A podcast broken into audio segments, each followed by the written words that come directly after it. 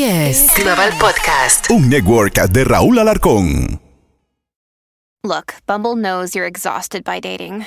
All the must not take yourself too seriously and 6 1 since that matters. And what do I even say other than hey? well, that's why they're introducing an all new Bumble with exciting features to make compatibility easier, starting the chat better, and dating safer. They've changed, so you don't have to. Download the new Bumble now.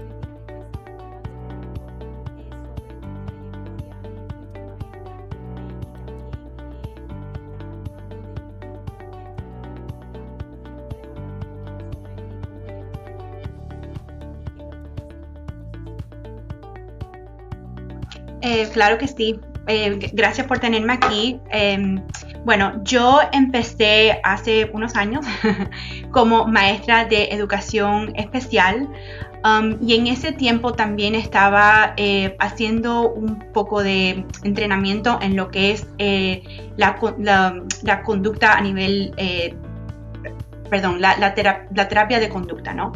Um, pero mi trayectoria en, verdad es con educación. Yo estuve, eh, fui maestra muchos, como 10 años, eh, entre colegios privados y públicos, de todas edades, entre eh, pre-kindergarten hasta como octavo grado. Um, y hace cinco años empecé aquí en UMNSU CARD y en, en, estos momentos soy la gerente de la División de Investigación Aplicada y Entrenamiento sobre Conducta aquí en CARD.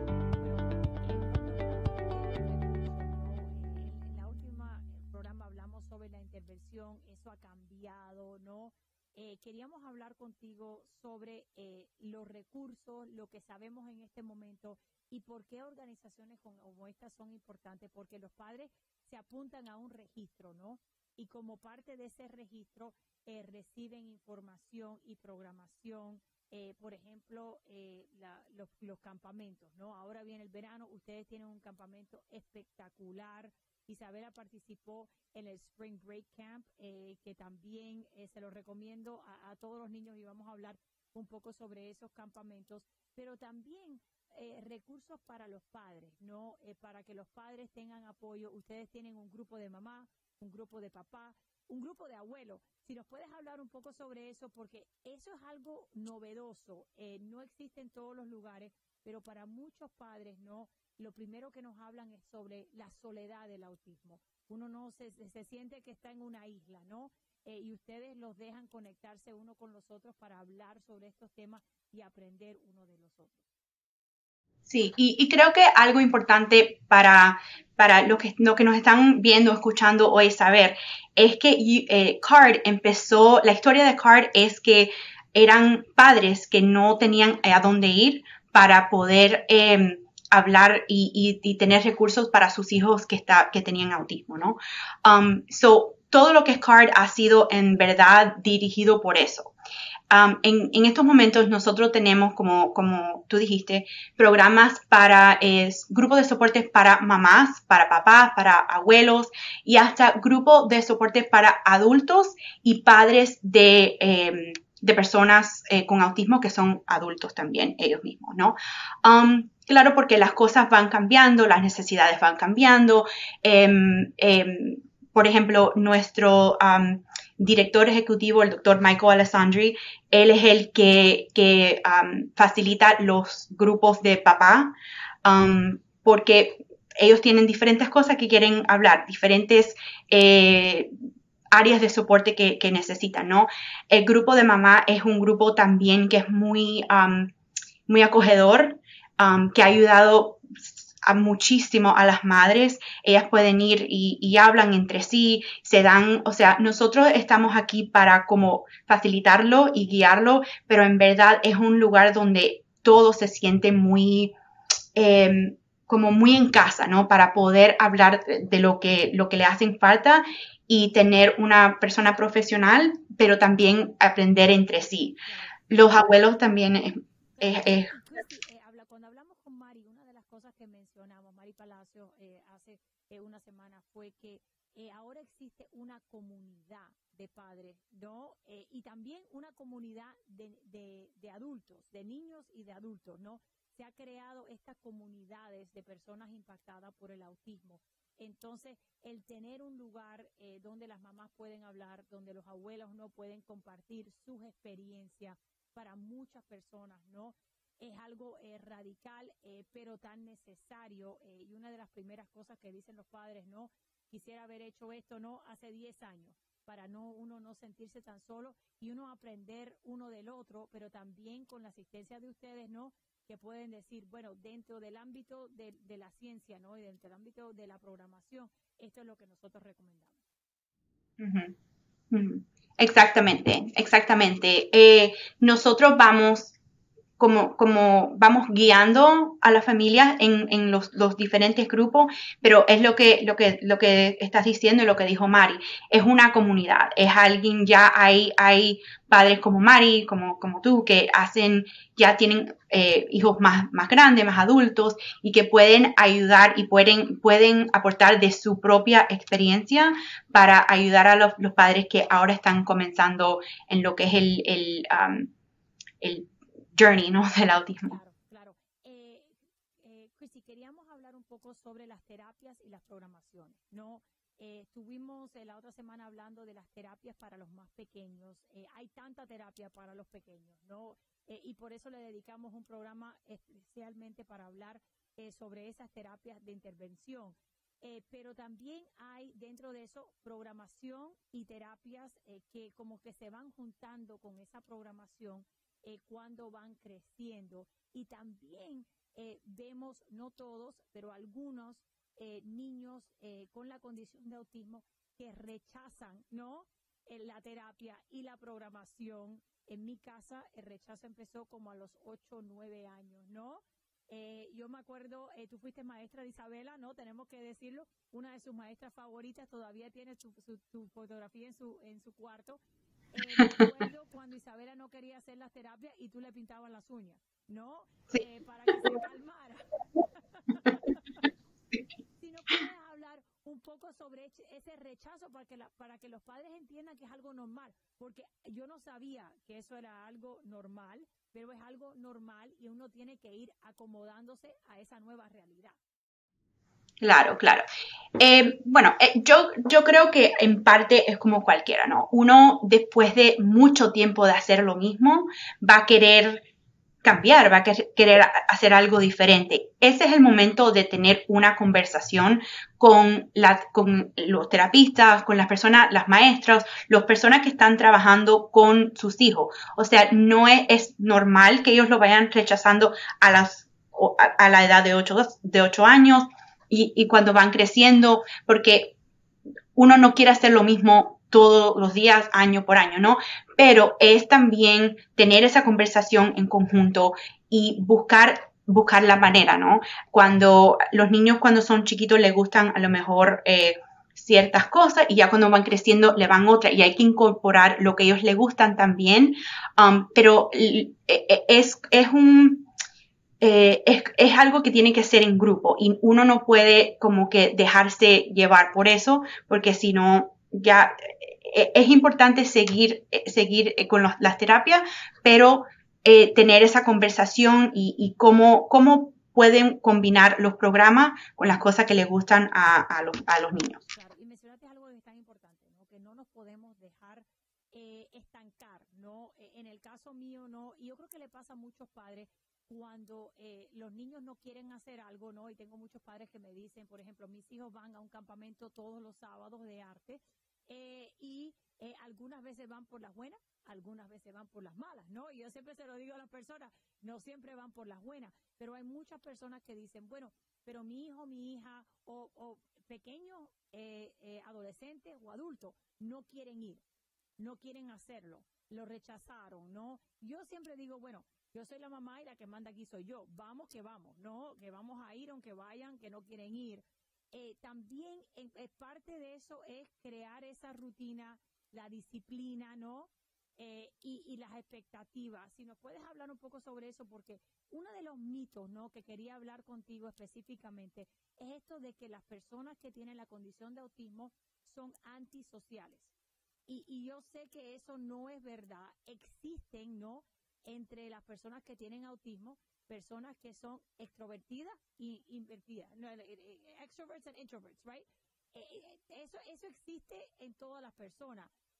pero el, el, la, lo importante de esta programación, de que estén con otras personas, de que compartan, de que aprendan ¿no?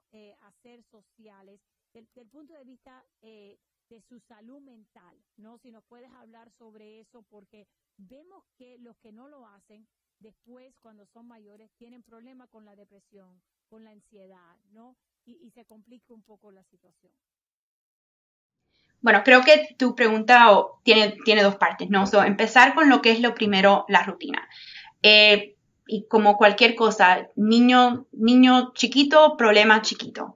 Pero si uno a los ocho años deja que ellos hagan o sea, que manden, no, que no, no quieran hacer algo.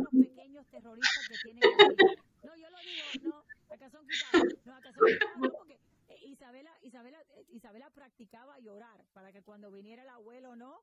ella poder manipularlo, ¿no? Entonces, claro. eh, dentro de esto hay, hay, mucha manipulación, entonces se, se claro, claro. Claro, pero ya eso después va llegando a un punto que Sí, puede ser que un día, cuando ellos tengan ocho años, seis años, siete años, está bien que no vayan a algo, está bien, pero ya eso va creciendo a que llega un punto que son adolescentes grandes o adultos y ya uno como que ya llegan al punto que, que si no quieren hacer algo, simplemente no lo hacen. Y mira, no hay, hay como, como estaba diciendo antes, eso es un, una estrategia de, grupo, de hablar con los terapistas, de ver cómo se hace, pero también, como, como dijiste, establecer una disciplina, una rutina, de, bueno, sí, hay, a veces, como, como todos, hay cosas en la vida que tenemos que hacer para llegar a, lo que nos gusta o, poder ir a hacer lo que nos gusta, lo que sea. Y es, es, es lo mismo. Y yo sé que suena simple, yo me imagino en tu propia casa, en la, en la casa de otros padres, que no es nada fácil, um, pero eso no se, si no se, se, se um, si no es algo con, que lo, con lo que se trabaja, llega a un punto que es imposible, o casi. Yo te puedo decir, en mi casa, claro, Sebastián es un poco diferente porque eh, Sebastián eh, es un niño eh, que tiene, se motiva él mismo, ¿no? Es una persona que desde muy pequeño, ¿no? Establece diferentes metas y algunas veces esas mismas metas le dan ansiedad, otro cuento para otro día. Eh, pero en el caso de Isabela, que es la que históricamente no quiero hacer esto, no quiero ir, no, no me da la gana, eh, lo que nosotros nos funcionó y hemos estado usando, yo creo que en los últimos siete años, ya vamos como siete años con esto, ella tiene una pizarra en su, en su cuarto, ¿no? Y entonces tiene todos los días de la semana, con todas las cosas que tiene que hacer, y entonces cada día, cada día, Christy, cada día, Isabela recibe algo porque hizo todas las cosas que tiene que hacer ese día. En este momento estamos eh, con los Little Durables, son unos jugueticos chiquiticos, ¿no? Eh, mucho, eh, por, por, mucho tiempo, ¿no? Fueron pintura de uña, diferentes cosas. Isabela le gusta lo que Isabela le gusta, ¿no? Entonces la gente me dice, pero cada día, cada día, cada día ella hace las cosas que tiene que hacer y si lo hace todo, recibe eso. Si no lo hace, no lo recibe y entonces eso pasa a otro día, ¿no? Eh, pero para ella es importante saber lo que tiene que hacer y que si lo hizo bien, recibe algo positivo. eh, porque castigarla simplemente no funciona. No es una persona que reacciona bien al castigo eh, y todos los niños son diferentes. Te doy el ejemplo de mi hija y cómo llegamos a eso eh, con la terapia, ¿no? ¿Qué es lo que funciona? ¿Qué es lo que no funciona? ¿Cómo la motiva? ¿Cómo establece las metas? ¿Cuáles son esas metas? ¿Qué es lo que ella tiene que hacer? ¿Tiene que vestirse? ¿Tiene que arreglar la cama? ¿No? tiene que arreglar su cuarto, tiene que mantener las cosas en la escuela. Eh, porque las personas que tienen la condición de autismo tienen que tener metas como todos los otros niños y todos los otros adultos, ¿no? Claro. Claro, claro. Y es como, como uno mismo, lo que en, para uno, uno no, no lo, vamos a decir, no lo recibe al fin del día, pero sabe que viene. Por ejemplo, uno, las responsabilidades de ella son las que ella tiene y nosotros como personas que trabajamos, sabemos que tenemos que venir a nuestro trabajo, hacer ciertas cosas para que al fin de la semana, dos semanas, un mes nos, nos paguen, ¿no?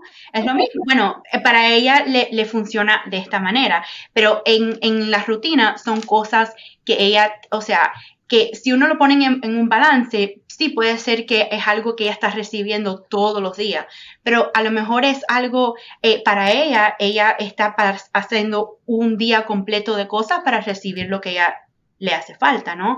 Um, y, es igual, uno lo que de, diferentes niveles, uno va trabajando para, para recibir algo que le gusta o poder tener el dinero, ¿no? Para recibir algo que le gusta. Um, so, pero como, como dijiste, eso no es algo que las personas van a saber, eh, es algo que es en conjunto con maestros, con terapistas, para encontrar lo que, lo que trabaje, lo que funcione para cada persona, que todas las personas con autismo son, son, diferentes, son diferentes. cada uno son diferentes. Decimos, conoces a una persona con autismo, conociste a una persona con autismo, ¿no? Te digo, en el caso de Sebastián, Sebastián lo que quiere es escoger el restaurante donde vamos a comer el domingo.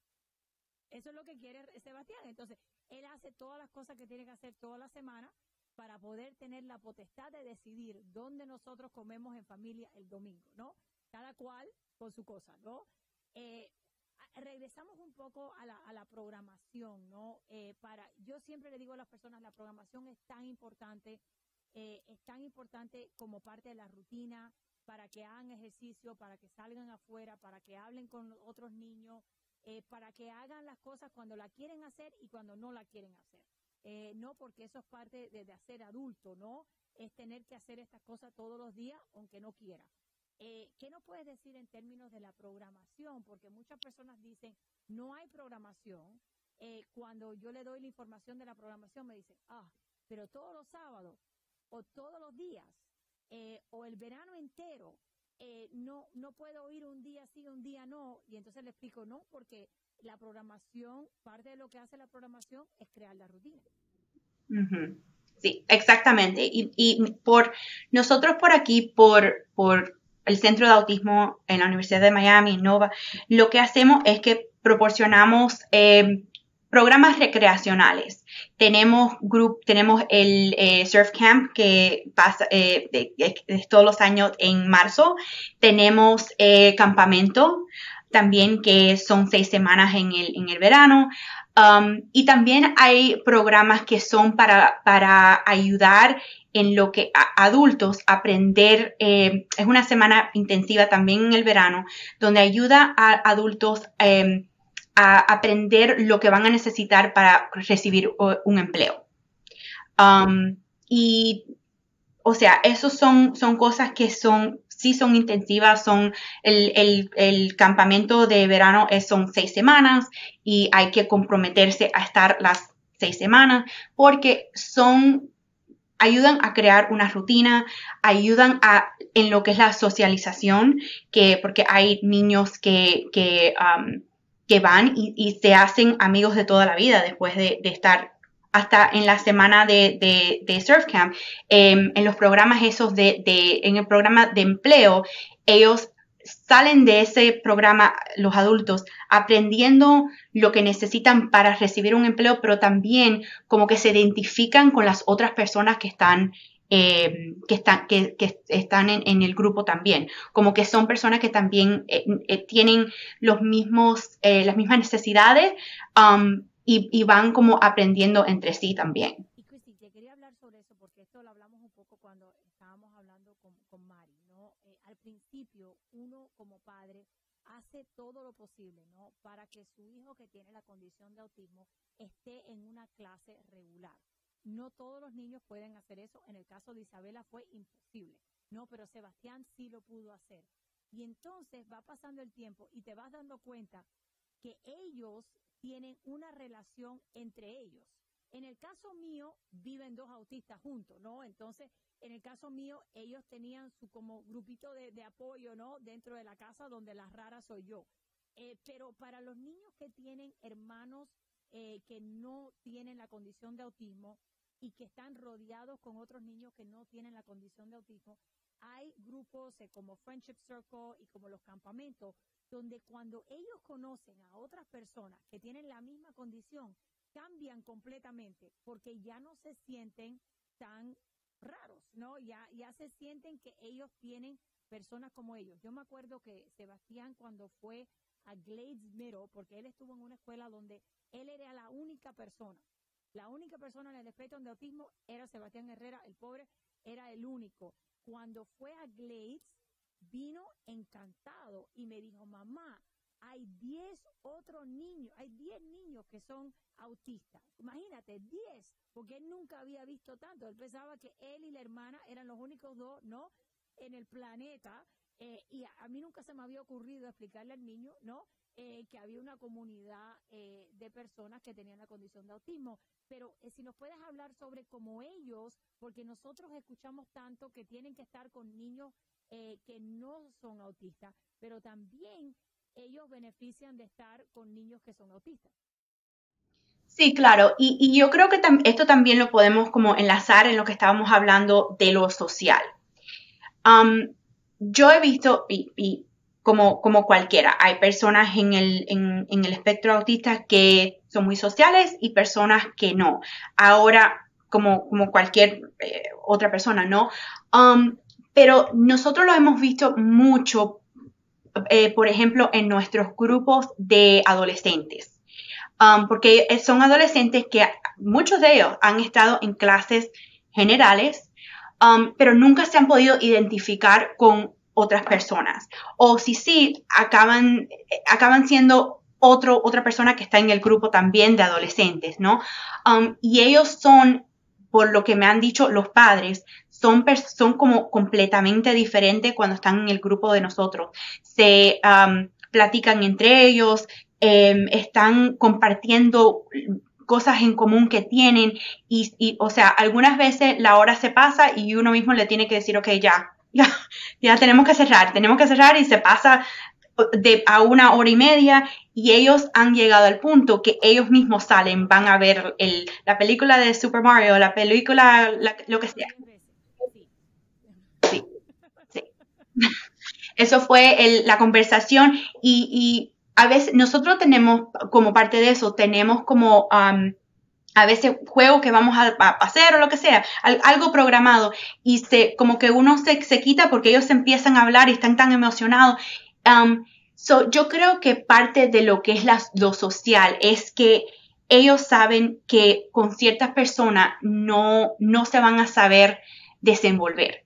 Pero cuando se, eh, se, ellos se identifican con otra persona, entonces ahí es cuando, y, o sea, no es que yo, yo diga que no pueden, um, no, no se pueden identificar con una persona que no tenga autismo, claro que no, pero es se sienten incómodos. Y ellos, o sea, pueden, ellos saben, ellos identifican a lo mejor, no a lo mejor que tienen autismo, pero identifican que ellos no saben hacer ciertas cosas, no, no se saben desenvolver de cierta manera. Y entonces es más fácil hablar con una persona que, que tienen más cosas en común, um, que no, o sea, que no va a ser algo tan sorpresivo como sería con una otra persona, a lo mejor alguien que no le va a gustar lo que van a decir o, bueno, como sea. Pero um, nosotros los hemos notado mucho también. Bueno, eh, nosotros cuando los niños, eh, porque yo creo que la adolescencia, la adolescencia es difícil para todo el mundo. Pero claro, la adolescencia e, en este, para una persona con la condición de autismo, ¿no? Como que es mucho más compleja. Y me acuerdo que salimos un grupo de padres con niños eh, eh, con la condición de autismo a, ir eh, a hacer algo. Y eso mismo, ellos se ponen a hablar unos entre los otros. Y después yo hablé con mis hijos y una de las cosas que me dijeron a mí es, bueno, con este grupo está bien, yo puedo hacer ruido o puedo hacer cualquier cosa y, y nadie me va a decir nada. No como que no se tienen que editar porque están con otras personas que completamente entienden eso, ¿no? Eh, y, así se sienten eh, que no están solos, porque de la misma manera que los padres de, de, estos niños hablamos de que nosotros nos sentimos solos, ¿no? Porque no podemos hablar de esto con nuestras amistades o nuestras familias necesariamente porque no lo entienden. Ellos se sienten solos y más si, han, si, si han puesto en un giro donde no conocen a otras personas como ellos. Claro, claro. Sí, y a veces la, la inclusión, o sea, estar en, en una clase general o lo que sea, puedes, es, es, es darle esa oportunidad a los, las personas con, autismo que académicamente están en ese nivel, ¿no? Pero también proveer em, programas sociales cuando, donde ellos se puedan identificar con otras personas.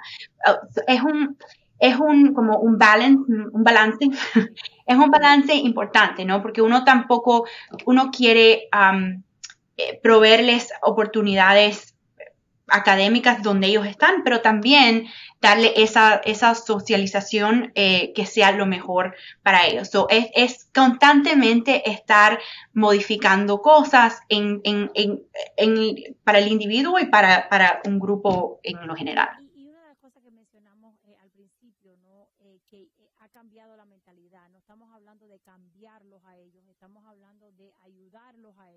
Aceptarlos a ellos, ¿no?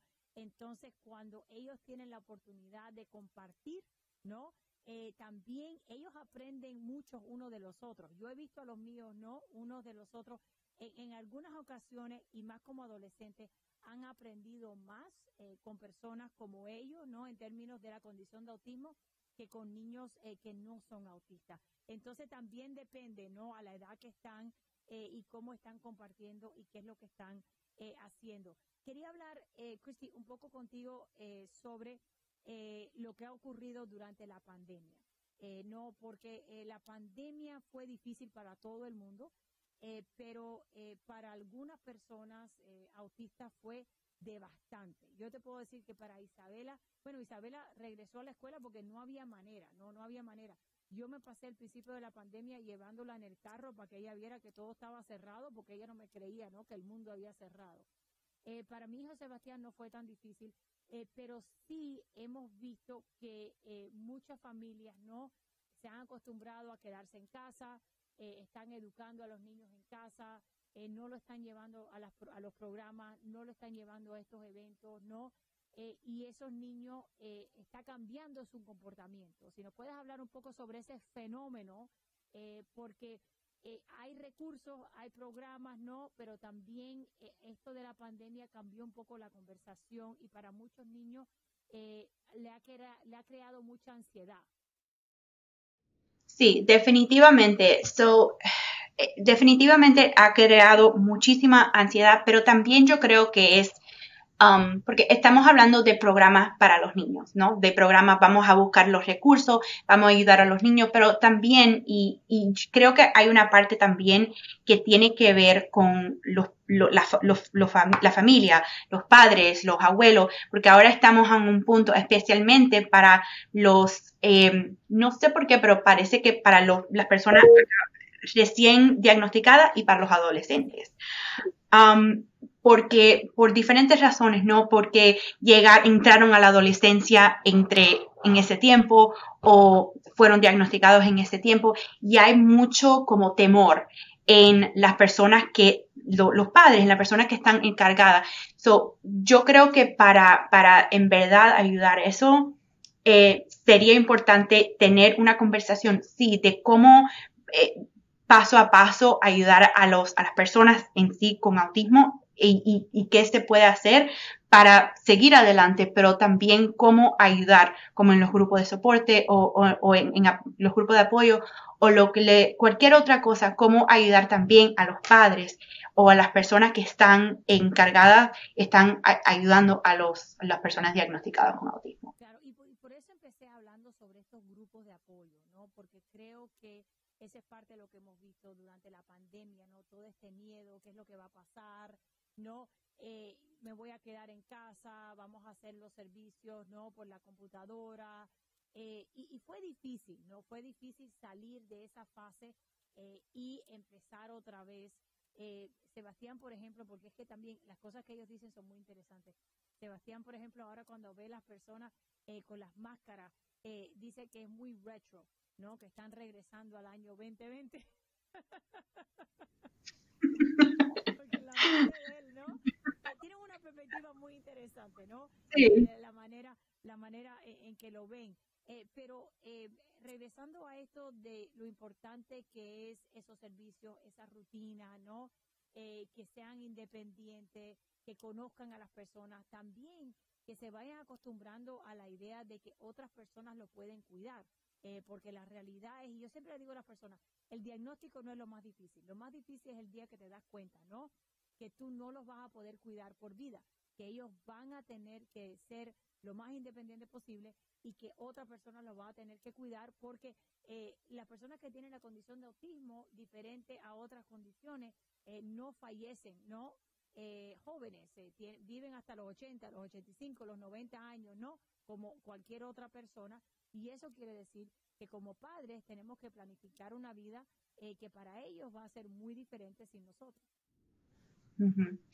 Definitivamente, definitivamente. Y, y, y eso puede empezar con un paso pequeño. Decidir este mes, en, en, estos seis meses, en este año, esta es la meta que yo tengo. Y cómo pa, pa, para, para, mi, para tu hijo, para... Y también otra cosa que, que a nosotros no, a veces se nos olvida, ¿no? Es, ellos también hay que enseñarle a ellos también a participar, por lo menos participar en las decisiones que se le van a hacer para sus vidas, ¿no? Um, ¿Qué es lo que quieren hacer? ¿Qué, con quién, cómo quieren pasar un, fin de semana? Sí, eso mismo como, como estabas diciendo, Sebastián escoge su restaurante, ¿no? Pero también hay, eh, hay, hay, hay cosas más importantes, más importantes que ellos también pueden tener su propia opinión. Y aunque uno, o, o aunque los padres al, al final fuera, sean los que hagan las decisiones, pueden ser, puede ser una conversación que no va a ser, o sea, no va, no va a poder ser a lo mejor con todo el mundo, pero sí es algo que creo que es importante.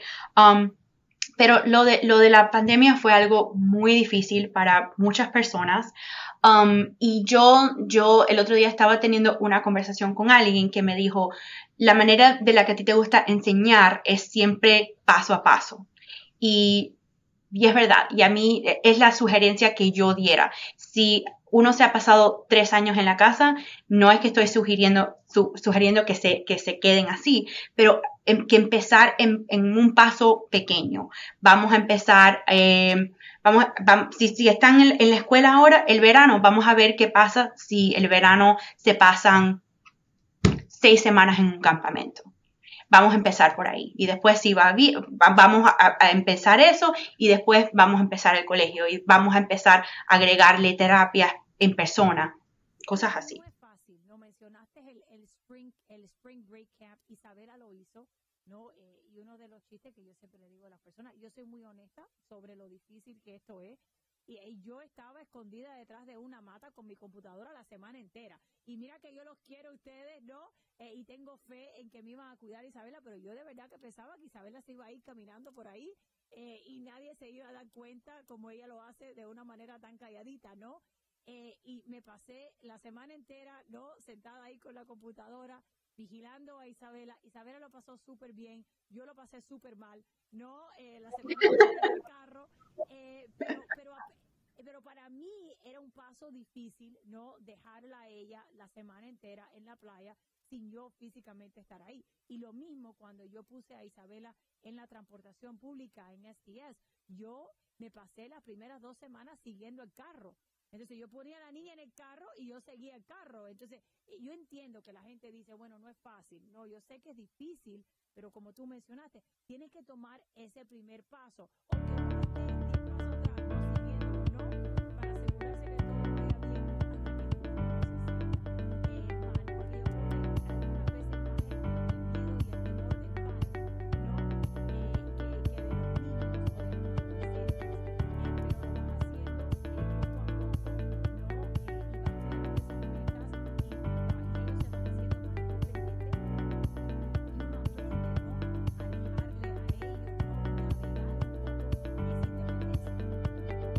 Claro, claro, claro. Um, y es como, como, como tú dijiste, es, e, e, es necesario, es necesario enseñarlos a ellos eh, pero uno y yo, yo no soy yo no soy madre pero tú me puedes decir a mí yo no yo me imagino que es algo muy difícil eh, eso como estabas hablando tú misma del, cuento del, Spring Break Camp no um, pero y, y, a nosotros a veces como los profesionales se nos olvidan esa parte que hay una parte humana de los padres que ellos quieren eh, proteger a sus hijos como, como debe ser, ¿no? Proteger a sus hijos de, de todo, um, especialmente una persona que tenga eh, una dificultad comunicándose, una dificultad con comportamiento o entendiendo ciertas cosas, pero hay, um, afortunadamente, estamos trabajando muchísimo en la comunidad um, para abrir esas puertas y hacer eso un poquitico más fácil para, para, para la familia.